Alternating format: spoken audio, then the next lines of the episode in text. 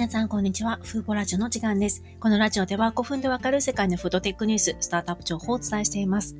今日ご紹介するのは、日本の寿司チェーン店に非常に関係のあるニュースです。えアメリカでクロマグロやブリなど様々な細胞培養による魚肉を開発する企業、ブルーナルが日本の回転寿司チェーン、スシローを展開するフードライフカンパニーズとの提携を発表しました。つまり、スシローが培養魚肉企業と提携したということになります。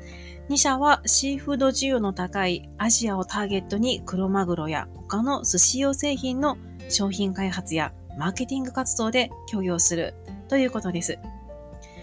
そして最初の商品として黒マグロの中でも寿司ネタで人気が非常に高いトロに焦点を当て日本市場においてブルーナル製品の商業化で協業することを発表しました。これによって、え、ブルーナルの培養魚肉が日本で認可を取れれば、スシローの回転寿司の中のトロがもしかしたら細胞培養肉になるかもしれません。で現在、黒マグロは世界の供給の約80%が日本で消費されていて、高級寿司ネタとして取引されています。この日本のフードライフカンパニーズという企業は、す、で、に日本、韓国、台湾、香港、シンガポール、タイ、そして中国本土でスシローを1000店舗以上展開しているんですよね。で、国内ではテイクアウト専用の京ダルも展開しています。今回は日本市場におけるブルーナル製品の協業で、あ商業化で共有したというニュースですけれども、えブルーナルは実はいろいろな、え、世界のいろいろなアジアやヨーロッパなどいろいろなところの企業と今提携を進めている、え、最も進んだ培養魚肉企業ですので、え、今回の提携によってアジアでこうアジアに展開しているスシローでこう培養トロが寿司寿司として使われていく流れが可能性が高まったと言えると思います。ブルーナルは2017年にカリフォルニアに設立されたスタートアップ企業でして、え、2019年に培養ブリの試食会を実施して話題になりました。去年にはこのカテゴリー培養魚肉の中では史上最大規模の約62億円を調達しました。サンディエゴに大規模な実証プラントの工場の建設を進めるというニュースを発表していまして、これがまだ完成したというニュースは確認していませんので、現在も建設中かと思います。で昨年、アメリカで培養魚のテスト販売をする、したいというこのプレスリリースを発表していましたが、現時点ではまだアメリカでの許認可は取得しておりません。世界的に培養肉の販売を認めたのはまだシンガポールのみでして、実際に販売したのがアメリカのイートジャストという企業となります。世界のシーフード需要今過去最高を更新していまして、特にアジアで需要が増えています。国連によりますと、世界人口とこのシーフード需要の高まりにより、2030年までに2800万トンの新たなシーフード生産が必要になると予想されています。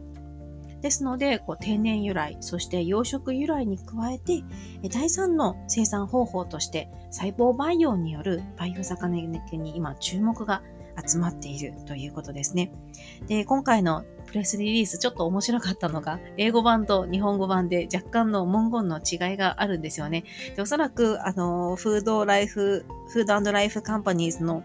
水留社長が、えーコメントした正しい日本語は日本語版だと思いますので、えそちらを私は参考にしました。と言いますのも、あの、えっと、このプレスリリースの中で、あの、水留社長が、水産資源の安定的な確保のために、養殖食材をこれまで活用してきたけれども、魚種によっては生育生育の難しさや、事業者の方の生産など課題があるとコメントした上で、培養魚はシーフードを安定供給させる上で、えー、解決に役立つ一つの手法だとコメントしているんですね。これが日本のプレスリリースのあの、日本語を元にした、あの、要約になりますが、アメリカの英語版では、細胞培養によるシーフードは、シーフードを安定供給させるため、最も有望な手法の一つだと、こう、ちょっと強調した形になっていますので、実際のところはどうなのかなと思った次第です。で、冒頭でも言いましたが、ブルーナルは各国の食品関連企業とのパートナーシップを最も進めている培養魚企業と言えます。今回のスシローとの提携発表の前にも、韓国のプルムウォンや日本の住友商事、三菱商事とも提携していますし、タイのタイユニオンやヨーロッパのノマズノマドフーズなどいろいろな企業と提携をしています。で、ブルーナルだけではなくて、この世界的に高まるシーフード需要を満たす第3の手段として、細胞培養による代替魚を開発する企業は特に海外で増えているんですよね。で、昨年にはアメリカのワイルドタイプという企業がサンフランシスコに、え実証プラントを建設しましたし、他に同じくアメリカのフィンレスフーズという会社は、こちらはマグロ、植物ベースと細胞由来、どちらもマグロを開発していまして、この2社、そしてブルーナルも今年の市販化を目指しています。最近では培養肉の古参企業であるアップサイドフーズという企業が他のバイオシーフード企業を買収するなど、培養肉企業の統合も進んでいるんですよね。でこうした背景には、世界銀行があの報告しているように、世界の海洋水産資源の90%近くがすでに最大限に漁獲または乱獲されている現状が背景にあるかと思います。今後2050年までに世界人口が100億人に達すると予想されていまして、今後さらなる人口増加を背景にシーフードがもっと求められていきますので、こういった第3の手段として細胞培養、そして植物ベースや、あと微生物発酵ベースのシーフードの開発が進んでいるということがわかります。今回は